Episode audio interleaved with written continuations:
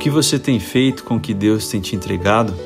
Já pensou em experimentar a alegria que Deus tem para você e abençoar os outros? Mover-se do egoísmo para a generosidade é a chave para viver uma vida abençoada. Porém, é necessário primeiro aprender como ser um mordomo fiel.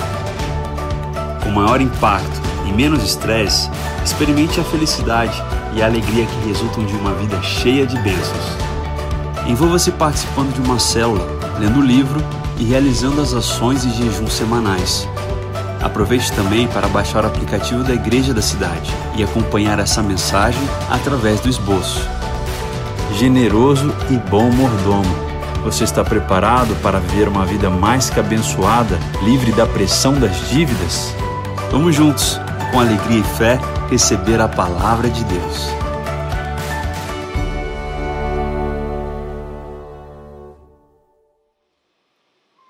Seja bem-vindo à série 40 Dias de Vida Abençoada, é a nossa quaresma desse ano de 2021, nosso ano do avivamento. Vida mais que abençoada, você tem, você recebeu. Por quê? Porque em Efésios 1,3 diz que nós somos abençoados e por todos os lados, com toda a sorte de bênção, você é abençoado.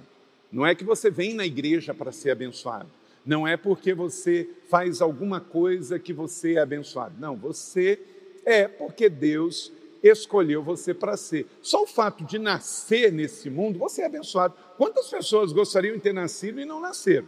Você nasceu, você está vivendo em tempos tão adversos da pandemia, você está vivo aqui, então você é abençoado.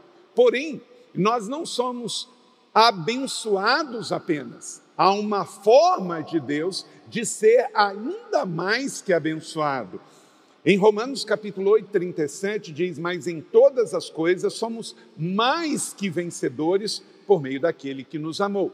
Então, se um cristão é vencedor, entenda que o Senhor quer que você tenha uma mente, uma visão de entender que é mais que vencedor. A mesma questão é a questão de ser abençoado. Pelo fato de viver, você é abençoado. Pelo fato de ter recebido Jesus e morar no céu, você é abençoado. Mas você pode ter princípios aplicados à sua vida em todas as áreas, inclusive financeira, para viver numa perspectiva mais que abençoada. É sobre isso que nós vamos falar nesta série.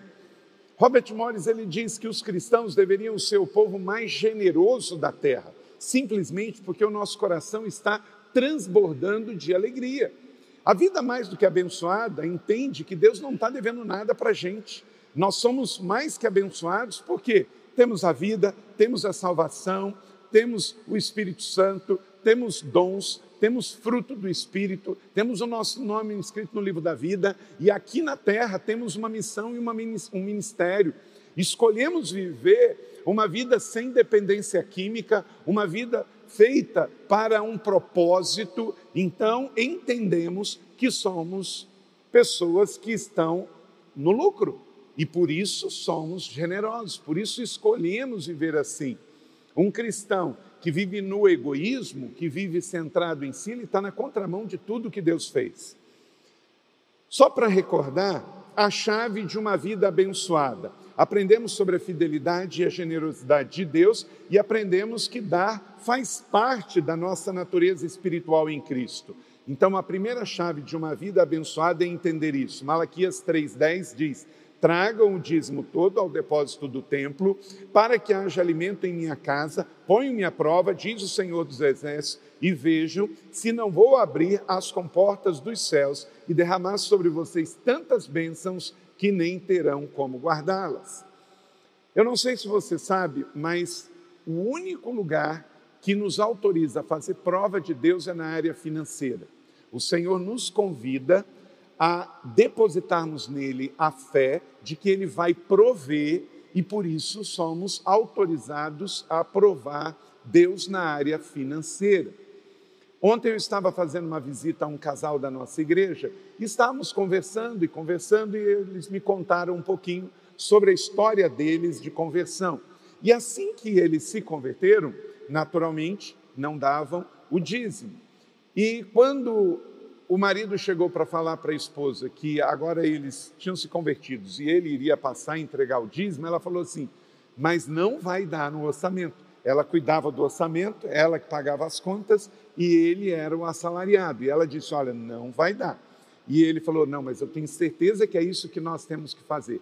E eles me contaram três testemunhos naquele mês que provou que Deus é Jeová Jireh. E o terceiro e último foi que eles entregaram o dízimo e naquele exato mês ele teve um aumento de 10%.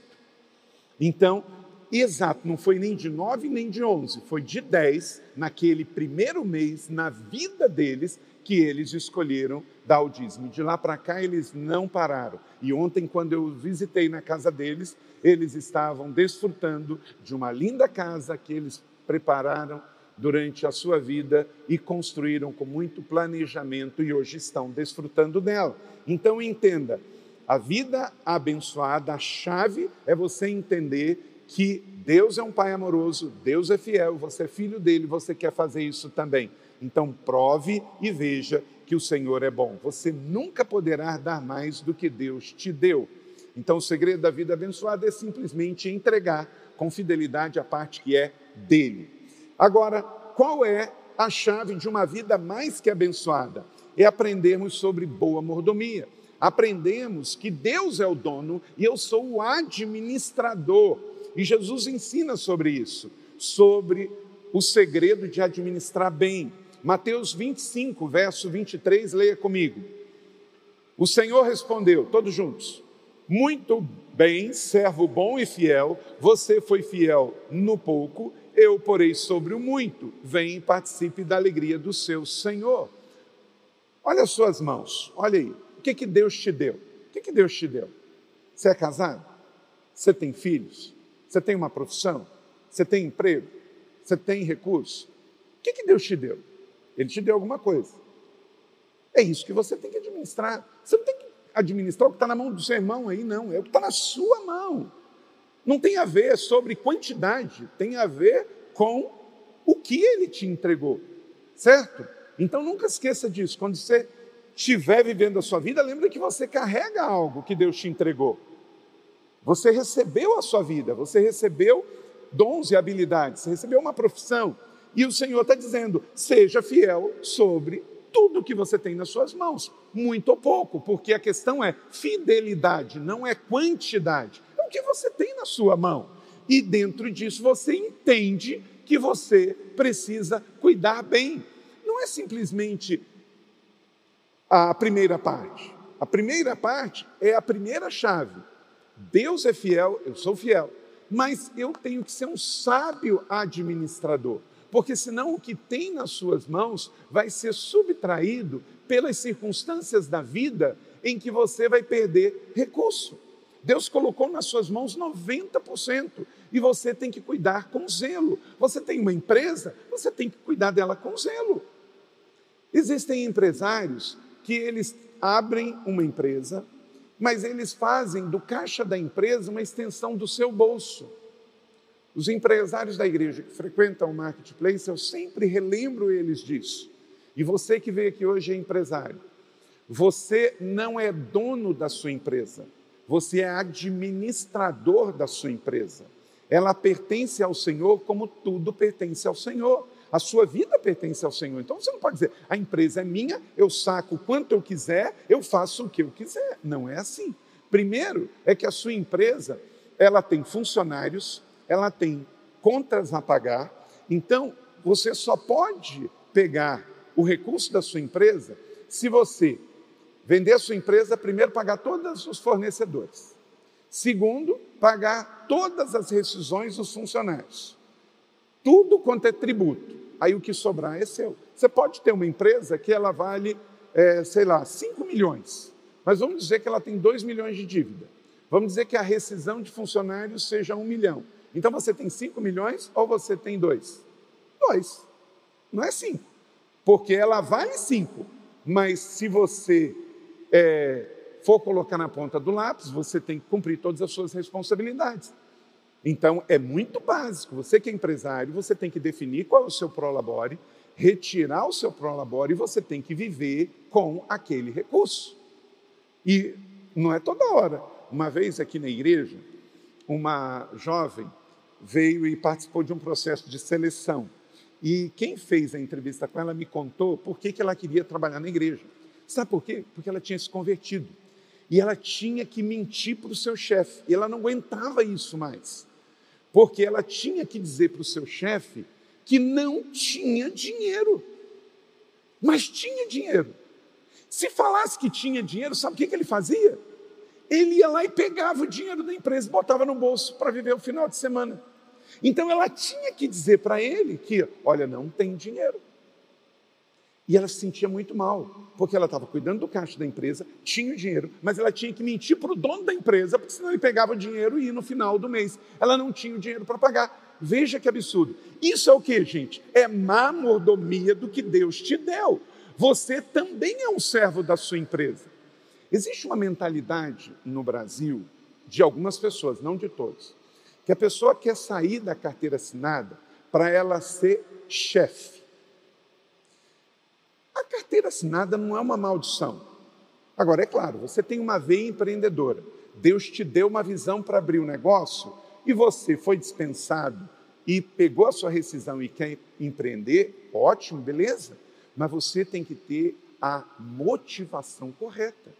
Simplesmente abrir um negócio para você não ter chefe e para você ser patrão, quer dizer que já começou a dar errado, porque não é a motivação certa. Um empresário deve ser o funcionário número um da sua empresa e deve ser o servo número um das pessoas. Então, ah, eu quero ser empresário porque eu quero mandar, eu quero ter dinheiro toda hora. Esse negócio de carteira assinada, de receber só no final do mês ou receber só na quinzena, chega. Eu quero ter dinheiro toda hora. Olha, deixa eu dizer para você, se você não sabe. A maioria dos empresários não são ricos. Uma vez um americano disse para mim, a Jéssica estava orando aqui, você pode perguntar para ela depois, que falaram para ele que todo americano tinha duas características. Ele encontrou um brasileiro e ele começou a conversar e ele recebeu essa pergunta: É verdade que todo americano é rico e todo americano é crente? Ele falou assim: Olha, isso são duas inverdades. Nem todo americano é rico e nem todo americano é crente. E nos dias atuais, tem menos americanos ricos e tem menos americanos crentes, porque os dias estão difíceis. Gente, existe muito mito com relação à vida é, de prosperidade e tudo passa por ser bom mordomo e ser mau mordomo. Deus abençoa muito o trabalho e entenda, Deus quer te dar uma vida próspera e feliz, mas Ele quer que você entenda que você é parte do milagre dele.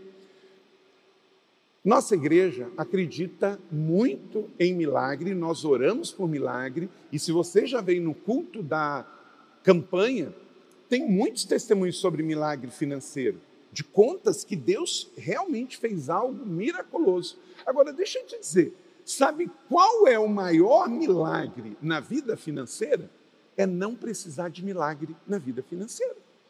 É você ter uma convicção de que você é fiel e devolveu a parte de Deus, e você é bom administrador dos 90 que você tem nas suas mãos, independente de quanto quer que seja, que você não precisa ficar pedindo a Deus milagre na vida financeira. Você está dando ajuda a outras pessoas para que elas recebam o milagre de Deus através da sua vida.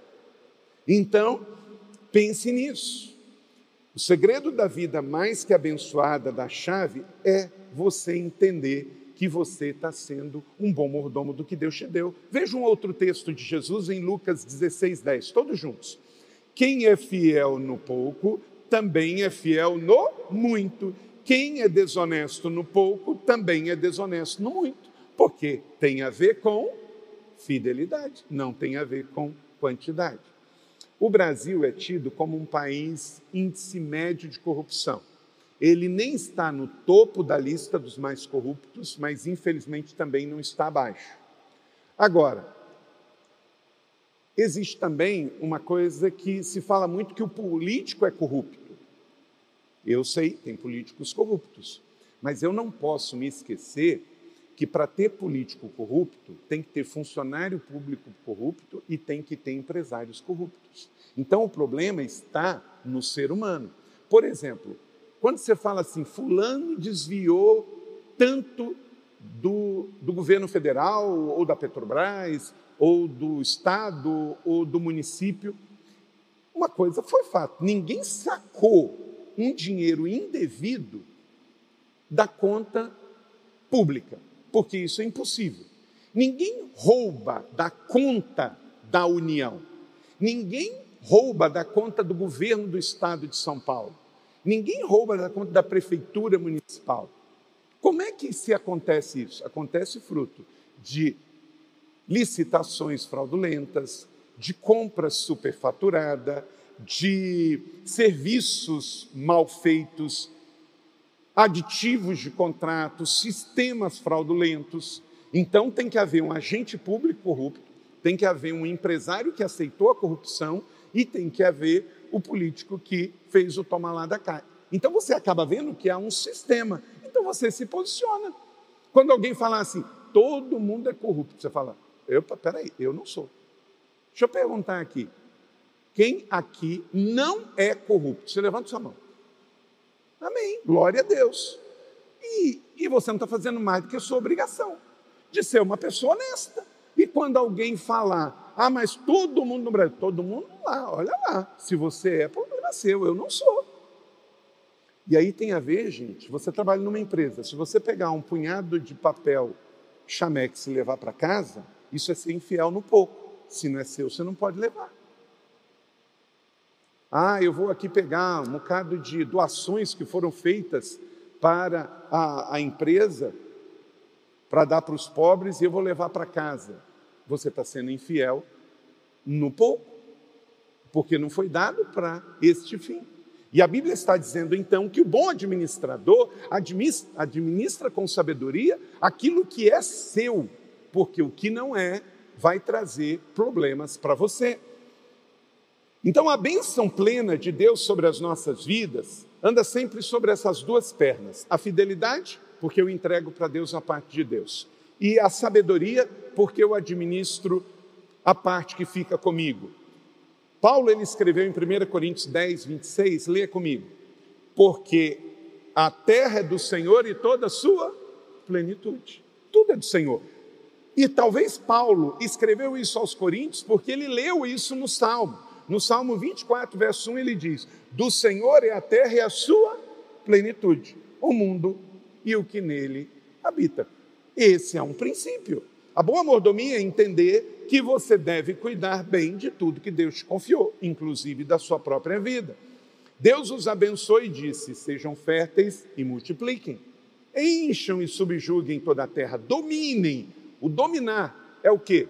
Boa mordomia. Porque Deus não está falando aqui para a gente ser imperadores do mundo, dominar no sentido de impor. O império impõe a sua vontade. Nós somos administradores mordomos, servos, zeladores. E deixa eu dizer uma coisa nesse texto. Você que é solteiro, preste atenção, você que é solteiro. A Bíblia não ordena que você case.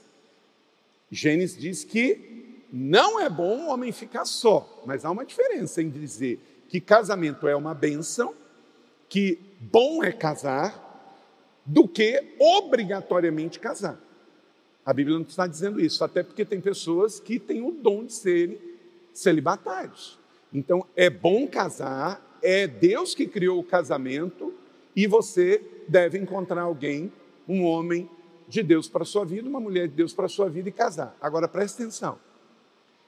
Há uma outra coisa aqui. Sejam férteis e multipliquem e se enchem a terra. Casou, você deve ter filho.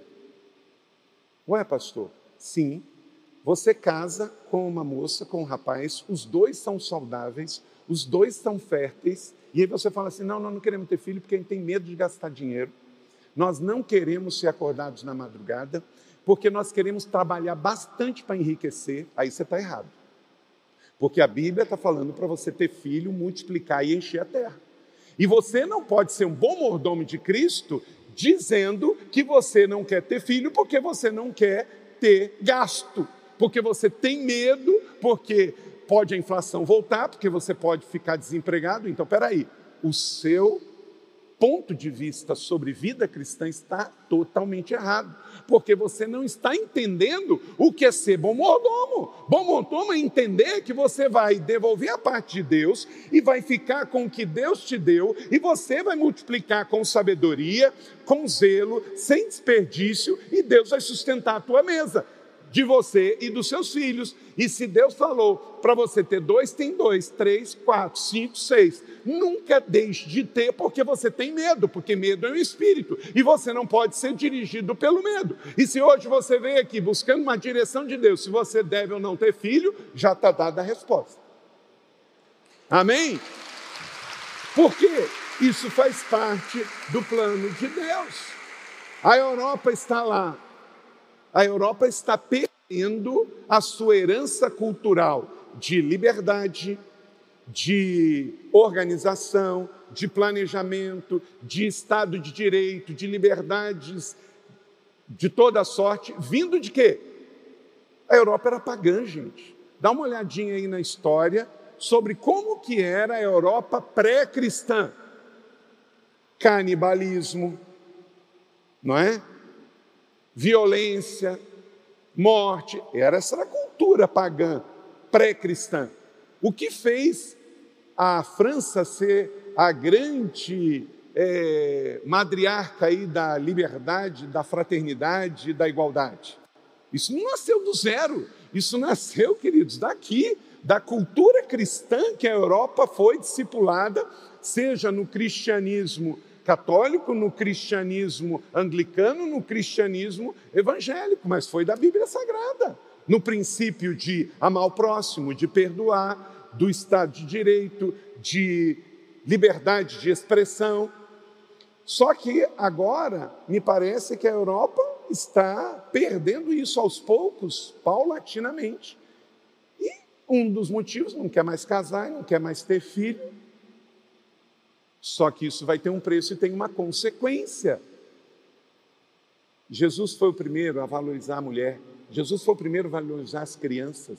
Jesus disse: dai a César o que é de César. O que é do Estado, você dá ao Estado. O que é do homem, você dá ao homem. O que é de Deus, você dá a Deus. Jesus ensinou a colocar as coisas no seu devido lugar. Então, a Bíblia trouxe luz para as nações. Trouxe que saímos de um estado de violência num estado de é, usurpação para um estado de dignidade. Pois bem, vamos lá. Esta primeira mensagem, estamos juntos até aqui? Está claro? Então, como ter uma vida de maior impacto e menos estresse? Anote aí oito princípios. Do Senhor é a terra e tudo que nela existe, o mundo e tudo que nele vive. Salmo 24, 1. Pois o mundo é meu e tudo que nele existe. Ofereça a Deus em sacrifício sua gratidão e cumpra os seus votos. Isso é entendimento, essa é a nossa cosmovisão. Deus é o dono de tudo e eu vou viver com gratidão pelo que ele me deu e vou pagar os votos que fiz, cada um no seu lugar. Robert Morris diz: colocar Deus em primeiro lugar é reconhecer que tudo pertence a Ele nos liberta do medo da perda e da insuficiência.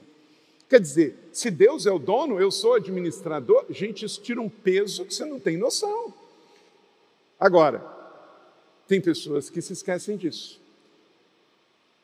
A vida aqui na Terra ela é sempre imperfeita. Então você tem que lembrar assim, em especial você que não é o dono do seu negócio. Tem parte boa nisso. Quem perde o sono para chegar no final do mês e pagar os seus funcionários, mesmo num tempo de crise como essa? É o funcionário ou o dono do negócio? É o dono do negócio. Então, tem também vantagem, às vezes, de ser o empregado. Na verdade, nós, mordomos de Cristo, temos que viver a vida aqui na terra sabendo disso. Deus é o dono da minha vida. Deus é o dono de tudo no mundo e tudo que eu tenho. Então, eu tenho que viver fazendo a minha parte mas em última instância, toda a minha preocupação, disse Jesus, deve ser o quê? Entregar para Ele, porque Ele é o dono do meu negócio. Você sabe por que tem muita gente que está ansiosa, perdendo até sua qualidade de vida, porque ele é tão apegado às suas coisas que ele se sente realmente dono de tudo. E se ele é dono de tudo, Deus não é o dono, por isso que você vive estressado.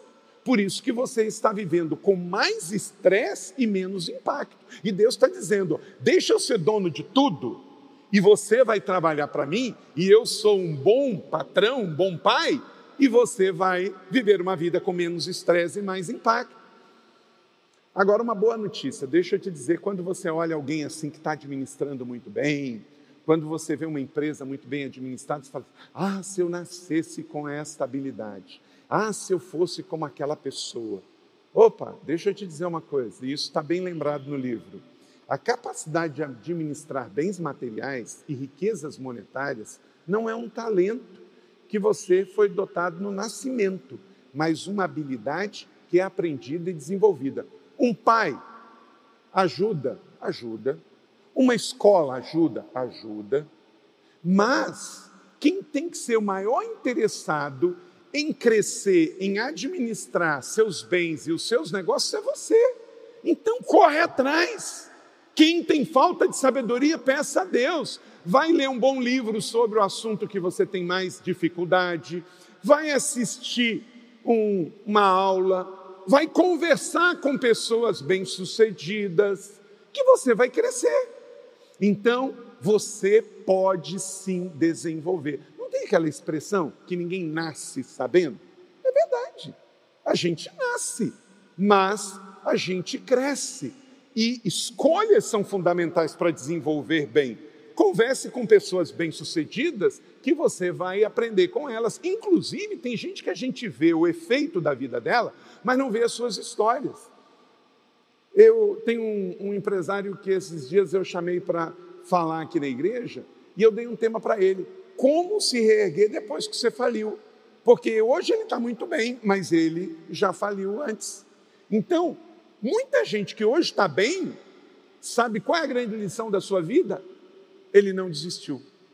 Ele se reinventou, ele reaprendeu, e todo mundo aqui está com seu pulso pulsando, seu coração batendo, seus neurônios estão trabalhando. Então, querido, é no final da pista que o jato decola, Estou vendo aí muita gente de cabelo branco, eu também já tenho os meus. Estou vendo gente que nem cabelo tem, mas você está vivo, querido. Então você pode crescer, você pode aprender, você pode se reinventar. Nunca é tarde para você recomeçar e aprender. Agora, nesses tempos online, você pode fazer uma graduação, uma pós-graduação, você pode aprender nas redes sociais. Por exemplo, tem gente em rede social que só segue tranqueira. Que, que você vai ver no seu feed? Tranqueira. Mas se você segue gente que te acrescenta, que te inspira, que traz boas coisas para você, joia.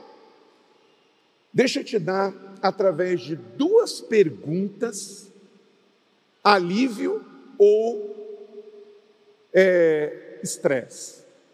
Antes de comprar, antes de empreender, antes de fazer, faça uma pergunta. Quem faz essa pergunta é uma pessoa satisfeita, é uma pessoa empoderada. A pergunta é: eu preciso disso? Essa semana você vai ter promoções. Essa semana tem gente que vai propor coisas para você. Nem tudo que é bom é bom para você. Então tem gente que vai te oferecer coisas. E sabe qual é a coisa mais poderosa? Você está saudável, satisfeito e você poder fazer essa pergunta para você mesmo: eu preciso disso? Eu preciso ir a este lugar? Eu preciso comprar tal objeto? Eu preciso fazer essa sociedade? Eu preciso mudar tal coisa? Faça essa pergunta antes. Isso fala de pessoas aliviadas. Isso fala de pessoas empoderadas. Isso fala de pessoas que vivem com impacto. Agora, Sabe qual é a pergunta estressante? É depois que fez, depois que comprou, que não fez as perguntas, ficar pensando: como eu vou pagar isto? Como eu vou pagar isso?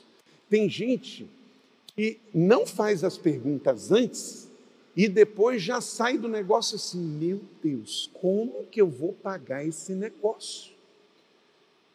Os Estados Unidos no meio da, do século passado, inventou um negócio que a princípio era para comprar casa. E foi uma ideia genial, chamado cartão de crédito. O cartão de crédito, não sei se você sabe, ele foi inventado para comprar residência, porque era um negócio caro que tinha que se ter, então, crédito. Então se inventou o cartão de crédito. Nós trouxemos isso, os Estados Unidos popularizou isso para o mundo inteiro e hoje todos nós usamos. Não é pecado usar cartão de crédito. Agora, deixa eu te dar uma rema aqui para você sempre lembrar disso. O cartão de crédito, e o nome é bonito, né? Porque crédito não é bonito, não é? Pensa no negócio, cartão de crédito. A palavra crédito é maravilha, né? Agora, você tem sempre que lembrar uma coisa. O cartão é de crédito só até quando você usa. Depois que você usou, o cartão de crédito passa a ter outro nome que ninguém gosta: cartão de dívida. Porque ele é de crédito até o dia que você usou. Depois que você usou, ele passou a ser o cartão de dívida. Inclusive, tem um nomezinho que tem tudo a ver. Quando você está esperando, ele está já quase que profetizando o que vai acontecer com alguns. Ele está lá assim, ó, processando. Processando. Não é? Eu espero que isso não aconteça com você. Quando que ele estiver passando lá aquela informação, você fala, comigo não, vou pagar em dia. Cartão de crédito é uma benção, desde que você pague 100% dele no vencimento. Senão, deixa eu lembrar você, é o dinheiro mais caro do mundo. O americano, que inclusive inventou esse tal de cartão de crédito, quando você fala para ele aqui que você pode ter que pagar 12% de juros, ele não acredita. Ele, na cabeça dele, não é. Ele, ele não consegue fazer essa conta. Que você vai pagar 12% de juro. Porque isso é abusivo demais, é muito caro, é um dinheiro caríssimo. Então, antes de comprar, pergunte: eu preciso disso? Porque senão o crédito vai virar dívida. E se você não tiver o dinheiro para pagar no dia que a fatura vencer, o crédito vira dívida e você, ao invés de ter uma benção, você tem um problema e vai processar você com um juro abusivo. Então, viver com mais impacto é eu preciso, viver com estresse é como vou pagar. Então, faça a pergunta antes de você comprar e que você seja livre para usar o seu cartão de crédito e não escravo para viver pagando o juro do seu cartão de dívida. Anote aí então oito princípios para você viver com mais impacto e menos estresse. O primeiro eu já falei bastante e vou ser mais sucinto porque é o primeiro, mas não posso deixar de colocar aqui como premissa. Reconheça a soberania de Deus. Deus é soberano e Ele é dono não só da sua vida, do seu negócio, Ele é dono do mundo inteiro. Salmo 22, 28, pois do Senhor é o reino e Ele governa as nações. Salmo 135, 5. Na verdade, sei que o Senhor é grande, que o nosso soberano é maior do que todos os deuses. E por isso eu vou, como disse Jesus, buscar o Senhor em primeiro lugar. E todas as coisas serão acrescentadas. Deixa eu dizer uma coisa: se não houvesse nenhuma outra referência para dar o dízimo na Bíblia, Mateus 6, 34 já seria suficiente. Você recebe, é, Mateus 6, 33, você recebe o recurso e a primeira coisa que você faz, você separa as coisas do Senhor. Eu não tenho um objeto na minha casa que não foi primiciado. Nenhum, nenhum, nenhum tudo foi dizimado como primícia. Nada, nada, nada. Porque eu trouxe isso primeiro da fé da minha família e depois no casamento com a minha esposa. Não tem nenhuma possibilidade da gente pagar qualquer coisa antes da gente entregar a parte que é do Senhor. Ele sabe tudo, ele é dono de tudo. Então você precisa viver com o que você ganha. Isso é um princípio. Não importa quanto você ganha, você tem que sempre viver dentro do que você ganha, porque senão você ganha mais estresse do que impacto. E a boa mordomia é sobre tudo. Em 1 Coríntios 6, 19 e 20, a boa mordomia é do corpo, por exemplo. Se você vive uma vida desregrada financeiramente, por exemplo, o seu corpo é importante? É. Tem pessoas que, às vezes, não fazem as contas direito e os cálculos, e aí ele não consegue tratar bem da sua saúde, do seu físico, ou de ir ao dentista, doutora Márcia, porque fez as contas erradas ou não fez e trocou de carro quando não podia. Agora, minha pergunta: a boa mordomia do corpo que Paulo está dizendo aqui em Coríntios, que eu devo cuidar bem desse santuário, eu devo cuidar bem dos meus dentes e do meu corpo depois que eu comprar todos os bens de carro, de coisas? Não. Cuida da sua saúde. Cuida dos templos do Espírito Santo. Porque o que adianta você trocar de carro e morrer amanhã porque foi deslanchado com o seu com a saúde do seu corpo? Defunto não anda em carro novo, gente. Ele anda em caixão mesmo. Não é verdade? Então, pense nisso, na soberania de Deus. Segundo, redefina suas prioridades. Mateus 6, 19 e 21. Não acumulem para vocês tesouros na terra, onde a traça e a ferrugem destroem, e onde ladrões minam e roubam. Acumulem para vocês tesouros no céu. A palavra de Jesus é muito sábia sobre isso, pois onde tiver o seu tesouro, aí estará o seu coração. Até isso nós temos que repensar, gente. É pecado ter uma casa de praia? Não. Uma casa de campo? Não. Agora, você é bom mordomo, você tem que cuidar do seu recurso. Você tem uma casa de praia e você nunca vai e nunca empresta para ninguém. E vai lá uma vez no ano.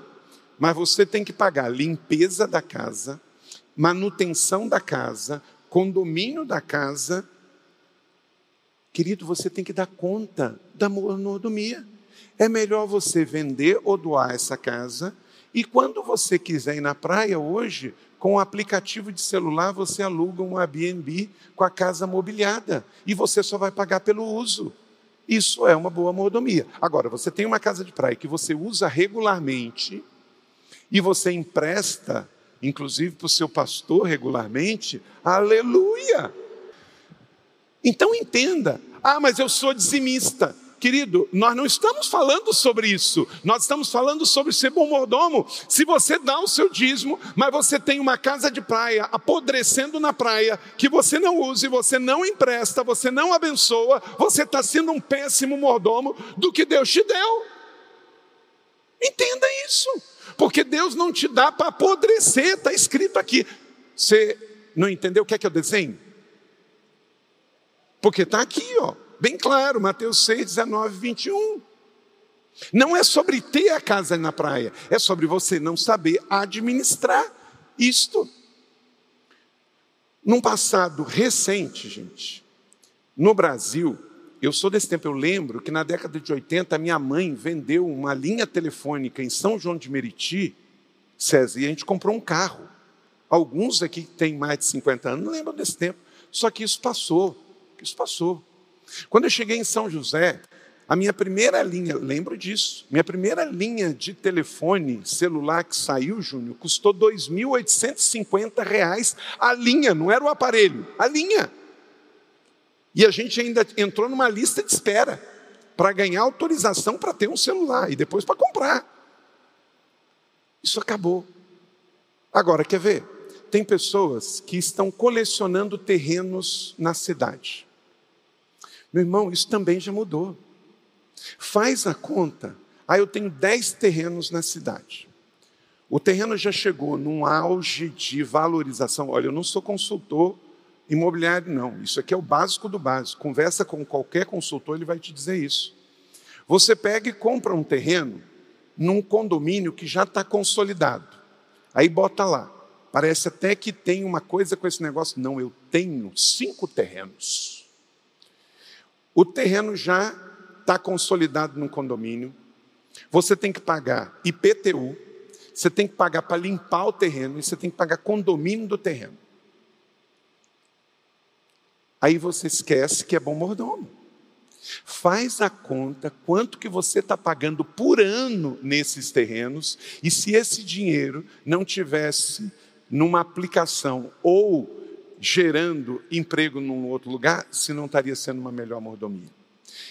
Terreno, gente, só vale a pena se for num lugar onde está começando o loteamento, onde o empreendimento é novo, porque depois ele vai chegar num platô. Não é que perde, talvez não perca, mas você deixa de ganhar. Você não está sendo sábio com o recurso que você tem, que Deus te deu. Esta campanha não é para você manter, é para você ter uma vida mais que abençoada. E tem gente que quer viver como na década de 50, que olhava para o Brasil, porque, gente, o Brasil do passado era assim.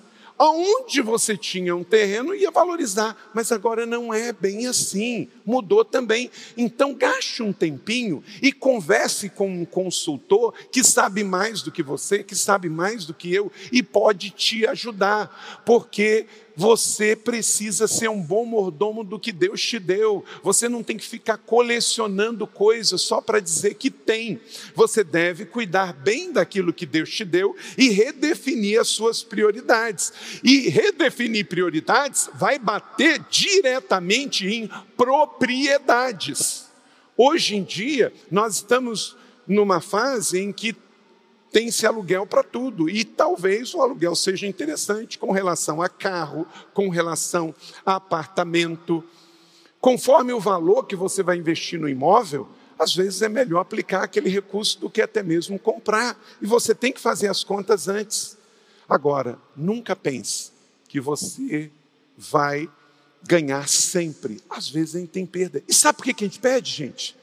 Porque nós estamos no mundo e que nós somos humanos. E o dia que você perder, deixa eu te dizer, continue vivendo. Porque tem gente também assim, porque fez um mau negócio, morreu. Agora, não pense em outra coisa.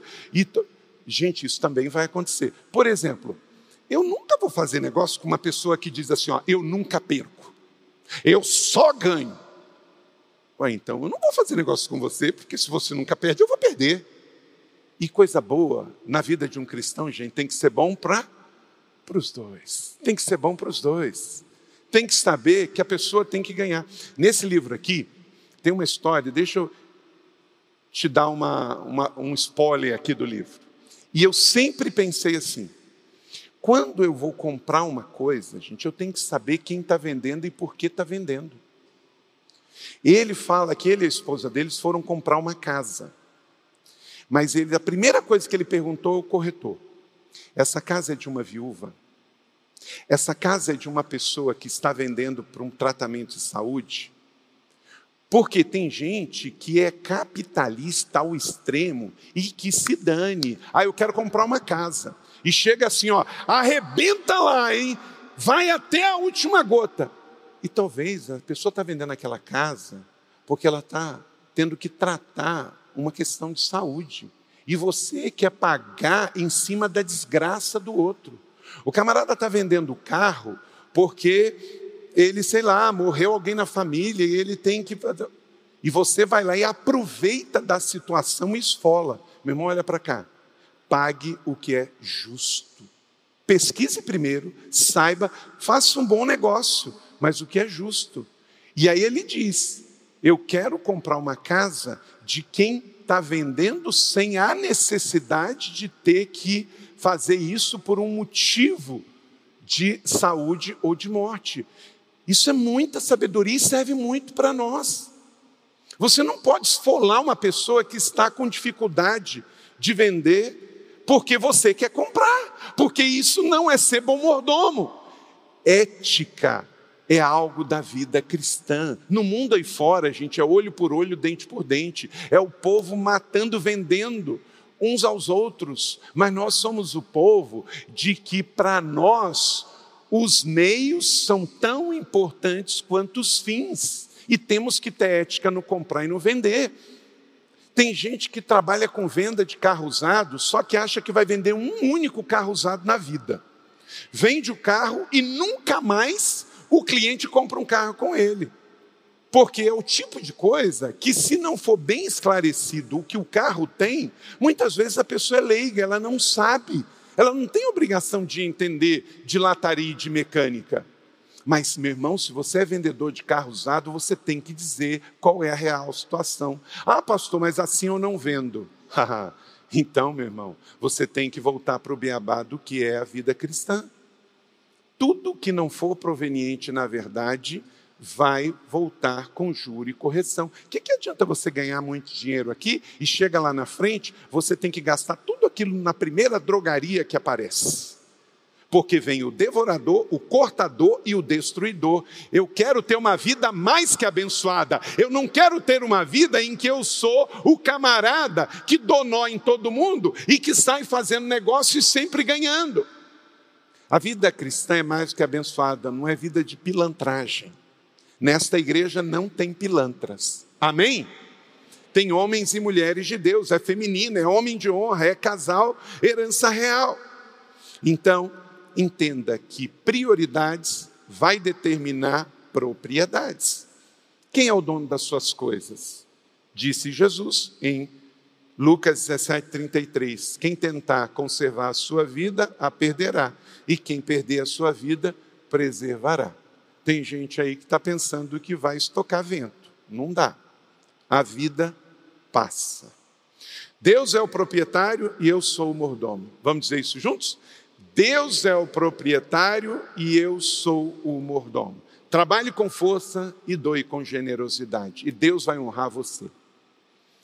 Três, troque a orfandade pela filiação. O filho sabe que o pai é dono de tudo e que ele é herdeiro. Então ele não vive estressado, ele está em paz. Mateus 7, 9 e 11. Qual de vocês pedir pão vai ganhar pedra? Pedir peixe vai ganhar cobra? Deus é sempre um bom pai e Ele quer dar o melhor para os seus filhos. Então, meu irmão, converse com Deus sobre tudo. Você vai aplicar, fala com Deus. Você vai construir, fala com Deus. Você vai comprar, fale com Deus. Você vai vender, fale com Deus. Essa semana eu precisei fazer um orçamento lá em casa de algo que estragou. Eu chamei dois para fazer orçamento e ainda vou chamar o terceiro. Mas um pediu um valor e o outro quatro vezes mais. Eu desconfiei dos dois. Eu desconfiei dos dois. Porque um foi barato demais e o outro foi caro demais. Então eu vou para uma terceira opção. Desconfie, gente, do que é muito barato também. Porque paga agora ou paga depois. Quarto, adote a fidelidade como algo inegociável, pois guarda a vereda do justo e protege o caminho dos seus fiéis. Então, tem gente valendo uma nota de três reais no mercado, gente. Você é daqueles que deve e se está devendo, vai negociar para pagar, mas você não vai mudar de endereço, mudar de nome, mudar de calçada, fugir não é? Porque você quer ser encontrado fiel. Henry David Thoreau, filósofo naturalista e escritor americano de origem francesa, ele diz: tudo bem em construir uma casa no ar, um castelo no ar, mas não se esqueça de colocar uma base embaixo dele. Ok? Você pode ler isso comigo? Tudo bem em construir um castelo. Não está aí, não? De manhã estava, aconteceu alguma coisa. Diga comigo, tudo bem em construir um castelo no ar, mas não se esqueça de colocar uma base. O que, que é isso, gente? Ele está brincando, mas é uma palavra muito pertinente. Óbvio que ninguém constrói um castelo no ar, mas vamos dizer construir. Só não esqueça de que você até pode construir, mas você não pode sustentar ele no ar. Tudo tem que ter base. E na vida de um cristão, a coisa mais sólida é a sua fidelidade. Podem não gostar de você por causa do seu cabelo, por causa da sua barba, por causa da sua roupa, por causa do seu jeito de andar, por causa do seu jeito de falar, por causa do tom da tua voz. Gostos mas não podem falar: aquele cara me deve, aquele cara está negando, aquele cara tem amante, aquele camarada lá deu nó em pingo d'água, aquele fulano está dando. Por quê? É infidelidade. Isso vai pegar você. Você não pode viver uma vida na expectativa do gosto das pessoas. Gosto já se diz, não se discute. Mas caráter e fidelidade são colunas que sustentam você. Muito cuidado para não servir a mamon. Nós vivemos um tempo em que a sociedade pós-moderna serve a mamão. Em Lucas 16, 13, quando Jesus diz não podemos servir a Deus e ao dinheiro, ele está falando daquela potestade cananita que vivia lá no pré-Israel, que quando as pessoas eram muito apegadas ao dinheiro, serviam as riquezas. Mamon em hebraico significa riqueza, dinheiro e cobiça. Mamon representa a terceira, o terceiro pecado, ganância e avareza. Coloque aí uma ilustração, se não sumiu daí da tela, de, do francês Jacques Augustin Simon Colin Plains. Esse camarada pintou esse quadro sobre Mamon. Ninguém nunca viu Mamon. Mamon é uma entidade. Mas esse quadro do século XIX, na verdade, uma gravura, uma ilustração, reflete bem.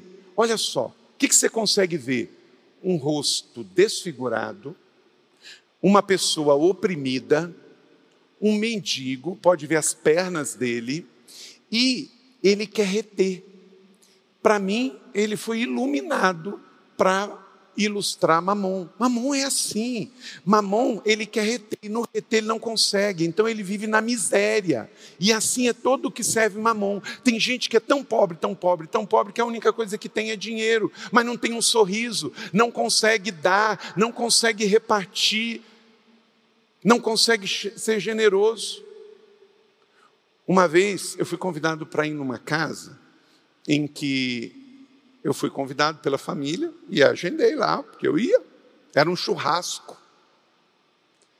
E aí, daqui a pouco, acredite se quiser. Lembra que tinha um quadro de TV assim? Lembra, Garax? Acredite se quiser. Esse você acredita se quiser, mas eu estou te falando, e é aqui. No meio da semana, a irmã cancelou. Cancelou. Mas passou, tudo bem, vida segue. Mas eu perguntei um dia à irmã, coitada, me arrependi de ter perguntado porque ela ficou com tanta vergonha. Eu falei assim: vamos dizer que fosse você, Carol, você e Fred, mas não é não. Carol, aquele dia, por que você marcou? Vamos remarcar? O que aconteceu? Pastor, faz essa pergunta não. falei, por quê? Meu marido cancelou o churrasco. Eu falei, por quê? Porque ele está achando que está caro demais a picanha. E aí ele não quis fazer o churrasco. O que, que é isso, gente? É esse quadro aqui. Ó. Mamon. Só que se você vai procurar, não é só o problema de cancelar o churrasco do pastor. Tem outros problemas. Tem outros problemas. Porque isso tem a ver com avareza. Tem tanto jeito. Nós vamos ter nessa série, gente, também formas da gente preparar comidas, economizando, que você pode fazer coisas maravilhosas, super saborosas, sem gastar muito, com criatividade, com amor, com sabedoria. Cinco, reabasteça o tanque da gratidão. Hebreus capítulo 12, 28. Portanto, já que estamos recebendo um reino inabalável, sejamos agradecidos. Adoremos a Deus de modo aceitável, com reverência e temor. Seja agradecido. Então, antes de tudo, agradeça, abasteça o seu tanque da gratidão. Isso faz você ser mais abençoado, viver com mais impacto e menos estresse. Sexto, troque a avareza pela abundância. 2 Coríntios 9, 8, na Bíblia Almeida, na imprensa bíblica brasileira, é Deus é poderoso para fazer abundar em vós toda a graça, a fim de que, tendo sempre em tudo, toda a suficiência, abundeis em toda boa obra. Parece que o verso é uma redundância só, sempre em tudo suficiente e abundante. Oh meu Deus, que coisa maravilhosa! Você entendeu? Pegou o que é vida mais abençoada? É isso aí, 2 Coríntios 9, verso 8. Você tem sempre tudo suficiente e abundante, porque Deus é o Deus da abundância. O diabo que é o grande usurpador. Então, a avareza está ligada diretamente ao demônio Mamon, que manda e oprime as pessoas. A avareza é um pecado que cria miséria, ladrões e até assassinato. A avareza possui uma escalada de satisfação infinita de desgraça, de obsessão. A avareza não é somente por dinheiro, existe avareza de tudo quanto é coisa. Você sabia que muitos traficantes não usam droga? Eles usaram drogas, se recuperaram e aí descobriu que existe um poder muito maior que é o do dinheiro. E eles oprimem pessoas, por isso que é comum você ver apreensões de carro de luxo em condomínios de pessoas que não usam drogas, mas estão vivendo do lucro do tráfico de drogas. Lá na ponta tem um usuário oprimido, vivendo como aquele espírito de mamon, e ele está servindo mamon na sua vida de luxúria. Não tem ficha na polícia nem nada. Ah, olha para cá, a venda de drogas nos Estados Unidos, só a venda de drogas nos Estados Unidos supera a renda de 80 países em desenvolvimento. É uma estatística terrível e o sistema está todo impregnado disso. Sétimo, rejeite o medo e renove a fé. Por isso que eu falei a questão do ter o filho. 2 Timóteo 2,19, você, como filho, tem que saber quem é o seu pai. Entretanto, o firme fundamento de Deus permanece inabelável e selado com essa inscrição: O Senhor conhece quem lhe pertence afaste-se da iniquidade todo aquele que confessa o nome do Senhor. A quem você pertence? E no penúltimo aqui eu quero pedir um vídeo, e aí depois eu quero encerrar com você. Escolha a alegria. Toda semana nós vamos ter um testemunho aqui. Eu quero pedir o testemunho do William, por favor. Meu nome é William Sou casado com a Núbia estou aqui para contar um testemunho da primeira campanha Uma Vida Abençoada. Fazemos parte dessa família desde 2011 e desfrutamos de todas as ferramentas que essa casa nos proporciona. Uma delas são leituras de livro. Um livro que foi muito edificante e nos trouxe grandes esclarecimentos sobre dízimos, ofertas, é o Guia Prático do pastor Fabiano Ribeiro. Posteriormente, na campanha, nos foi indicado o livro Uma Vida Abençoada com a leitura desse livro, realmente foi um divisor de água em nossas vidas. Essa leitura nos abriu os olhos espiritualmente falando, nos trouxe uma sensibilidade dada pelo Espírito Santo para abençoar pessoas de uma maneira que a mente humana não é capaz de compreender. Um domingo, após a celebração, estava com a minha esposa em uma padaria, quando entrou um casal e imediatamente fomos incomodados pelo Espírito Santo a honrá-los e abençoá-los com aquilo que eles fossem pedir em dobro. Ao saírem, um dos funcionários nos procurou e disse que eles não tinham recurso para aquela refeição e ela estava grávida de três meses desejando aquele lanche. Vimos que o Senhor se importa com cada detalhe, Ele quer nos abençoar para abençoarmos. Essa e outras experiências serviu de maturidade para enfrentarmos o que estava por vir. Com o início da pandemia, nos vimos numa situação bem difícil. Minha esposa foi desligada da empresa, minhas três fontes de rendas foram cessadas com o fechamento dos restaurantes. Ficamos cinco meses sem nenhuma renda entrando dentro de casa, vivendo na total dependência do Senhor e crendo que, da mesma maneira que o Senhor cuidou daquele casal na padaria, iria fazer conosco. Um dia, Deus usou a nossa filha de seis anos para despertar algo novo em nós. Minha filha me pediu: Pai, faz um peixinho para mim no almoço e eu me senti desafiado, trabalhando mais de 20 anos com pescado, a conseguir um peixe diferenciado para o almoço. Assim eu o fiz e postei nas redes sociais. Com essa postagem, pessoas próximas e irmãos da igreja nos procuraram querendo adquirir o peixe. Nasce então um novo ciclo, um novo empreendimento, nasce a iFish. Um novo empreendimento em nossa família, onde clientes se tornaram amigos que nos abençoam. O novo de Deus nos trouxe renda, mais tempo em família, não terceirizamos mais a educação da nossa filha, minha esposa aprendeu a cozinhar e hoje ela cuida da família. Hoje, temos mais tempo para nos dedicar aos ministérios. Vivemos um dia de cada vez e somos abençoados a cada amanhecer. E cremos que isso tem muito a ver com o nosso coração servo, generoso e obediente. Deus não quer o nosso dinheiro, Ele quer o nosso coração. Ele quer nos abençoar para abençoarmos. Eu e minha família estamos com grande expectativa para aquilo que Deus vai fazer nessa nova campanha, uma vida mais que abençoada. Escolha não ser vítima, escolha não ficar acuado, escolha ser protagonista da sua história, escolha o lado de Deus. O lado de Deus vai ser sempre o lado de amar, de viver uma vida que você vai entender princípios como esse. Escolha alegria. Filipenses 4:4. Leia comigo. Alegre-se sempre no Senhor. Novamente diga: alegre-se. Alegre-se, porém, justo.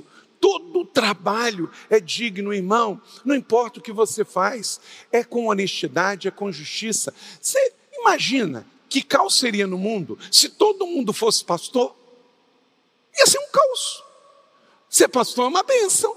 Mas porque você é médico, porque você é advogado, porque você é sanitarista, porque você é cozinheiro, porque você é frentista, porque você é dona de casa, porque você é bancário.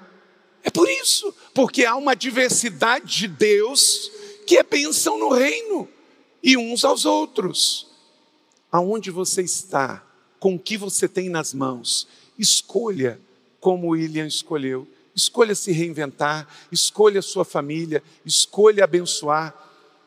Quem está atento às oportunidades de Deus durante esses 40 dias, você vai ter história para contar, porque você vai chegar e vai abençoar pessoas que elas estão orando por aquilo que você vai entregar, por aquilo que você vai falar. É aquela oração, é aquela palavra de encorajamento, é uma oferta, é um emprego, alguma coisa. É a alegria de Deus em conceder dons para você, para você abençoar. Concluo aqui com uma chave poderosa do autor do livro. Ser mais generoso, sem tornar-se também um administrador prudente de recursos, isto é, de dinheiro, é como tentar correr com o pé pregado no chão. Então, vamos correr, vamos viver tudo que Deus tem para nós. Com uma perna, eu sou fiel e entrego com alegria o que Deus me dá e na outra parte eu administro com sabedoria, com zelo, com bom senso, tudo que Deus me deu, sabendo que tudo volta para Ele. Amém? Você recebe essa palavra da fé? Então convido você a semana que vem voltar, mas nessa semana, aí na sua célula, a pegar e ler o livro, grifar, aprender e você repartir com outras pessoas.